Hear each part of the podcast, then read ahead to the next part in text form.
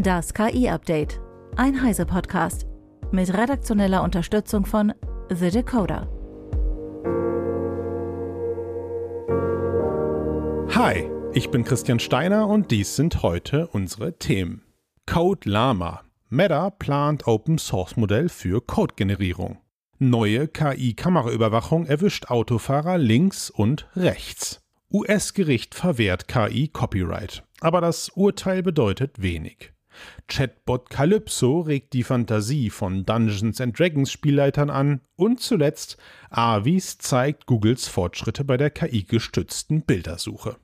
Meta möchte mit der Software von OpenAI, Google und anderen Unternehmen konkurrieren und bereitet laut The Information die Einführung von Code Llama vor, einem Open-Source-Modell zur Codegenerierung. Das neue Modell basiert auf dem kürzlich von Meta veröffentlichten Sprachmodell Llama 2 und soll mit anderen Modellen wie OpenAIs Codex konkurrieren können. Code Llama soll Entwicklerinnen und Entwicklern dabei helfen, KI-Assistenten zu entwickeln, die automatisch Code vorschlagen. Damit könnten sie Kunden von kostenpflichtigen Code-Assistenten abwerben, wie zum Beispiel Microsofts GitHub Copilot. Max Schreiner von The Decoder mit einer Einschätzung. Generative KI für das Coding wird ja bereits von vielen Unternehmen genutzt. Wir wissen die genauen Zahlen nicht, aber Microsoft sprach kürzlich von 27.000 Unternehmen, die etwa eine Unternehmenslizenz für GitHub Copilot beziehen. Darüber hinaus gibt es natürlich neben den ganzen Alternativen zu Copilot vor allem ChatGPT,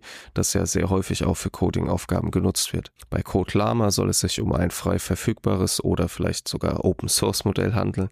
Ähm, das könnte vor allem größere Unternehmen interessieren, die es vorziehen, ihre eigenen Code-Assistenten zu entwickeln, um ihren Quellcode zu schützen. Das könnte für die Akzeptanz in Unternehmen ein ziemlich großer Hebel sein und das würde eben ermöglichen, dass die eine eigene Modelle trainieren und die spezifisch Code generieren auf Grundlage einer bestehenden Codebasis. CodeLama soll schon bald veröffentlicht werden, dann wissen wir mehr. Vielen Dank, Max.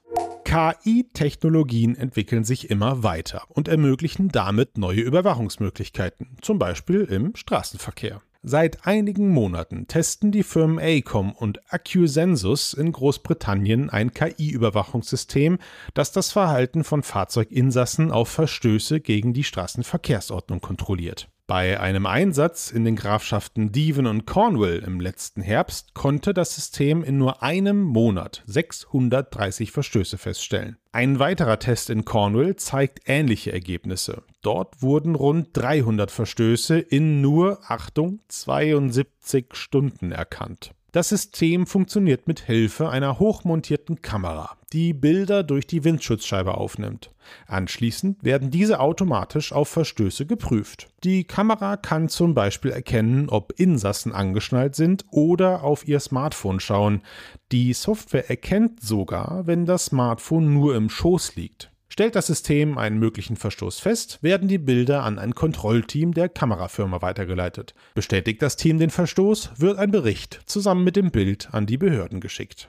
KI-Erfinder Steven Taller ist bekannt für seine Bemühungen, Urheberrechte für KI-generierte Ergebnisse wie Bilder zu erhalten. Im Rahmen des Artificial Inventor Project hat er bereits zahlreiche Patentstreitigkeiten geführt. Doch nun ist er erneut vor Gericht gescheitert, ein Urheberrecht für generierte Inhalte durchzusetzen. US-Bezirksrichterin Beryl A. Howell hat entschieden, dass ein KI-generiertes Bild keinen urheberrechtlichen Schutz erhalten kann. Somit wurden Thalers Ansprüche zurückgewiesen. Das Urteil bestätigt die Position des US Copyright Office, welches zuvor Thalers KI-generiertes Bild A Recent Entrance to Paradise nicht mit einem Urheberrecht für das KI-System ausstatten wollte. Richterin Howell räumte jedoch ein, dass die aktuellen Urheberrechtsgesetze bei KI-generierten künstlerischen Werken an ihre Grenzen stoßen. Zukünftige Gerichtsentscheidungen müssen daher die Rolle menschlicher Beteiligung in solchen Werken klären. Thaler hatte gehofft, dass die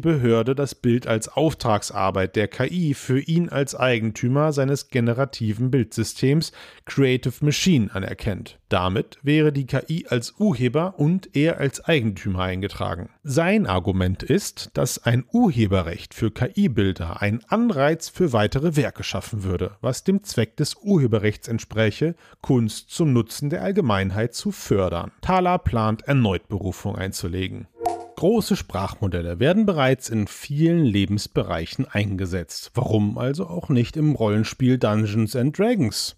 Hier sollen sie Spielleitern helfen, immersivere Spielwelten zu schaffen, sagt das Team hinter Calypso, einer Sprachmodellschnittstelle, die D&D-Spielleiter unterstützt. Calypso funktioniert dabei im Grunde wie eine Art Co-Spielleiter. Es unterstützt zum Beispiel bei der Generierung von Situationen, auf die Spieler treffen, kann diese brainstormen oder allgemeine Fragen zu Dungeons and Dragons beantworten. Calypso gibt es auch als Discord-Bot-Implementierung, was den Zugang besonders einfach macht. Ein spezielles Training war für Calypso nicht nötig. Die verwendeten Modelle GPT-3, GPT-3.5 und GPT-4 haben bereits umfangreiches Hintergrundwissen über Dungeons and Dragons. Die D&D-Firma Wizards of the Coast hat sich bisher nicht dazu geäußert, dass ihr urheberrechtlich geschütztes Material Teil des KI-Trainings war und damit D&D-Geschichten ohne Zugriff auf offizielle Dokumente generiert werden können.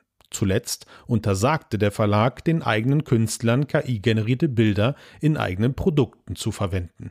Google hat ein neues KI-System namens Avis entwickelt, das Fragen zu Bildern beantworten kann, für die normalerweise externes Wissen erforderlich ist, wie zum Beispiel das Gründungsdatum einer Fluggesellschaft oder das Baujahr eines Autos. Um Avis zu entwickeln, hat Googles Team zunächst eine Gruppe von Menschen mit verschiedenen Suchtools ausgestattet und beobachtet, wie sie die gestellten Fragen beantworten. Anschließend hat Google daraus einen Workflow erstellt, der das große Sprachmodell Palm anweist, Computer Vision Tools, Websuche und Bildsuchwerkzeuge zu nutzen. In einem besonders schwierigen Benchmark erreichte Avis ohne weiteres Training die doppelte Genauigkeit des bisher besten spezialisierten KI-Systems, liegt dabei aber immer noch bei nur knapp über 50% Genauigkeit. Der Benchmark InfoSeek sei jedoch auch für Menschen eine Herausforderung, sagt Google. Projekte wie Avis könnten in Zukunft Googles multimodale KI-Modelle und Suchprodukte verbessern,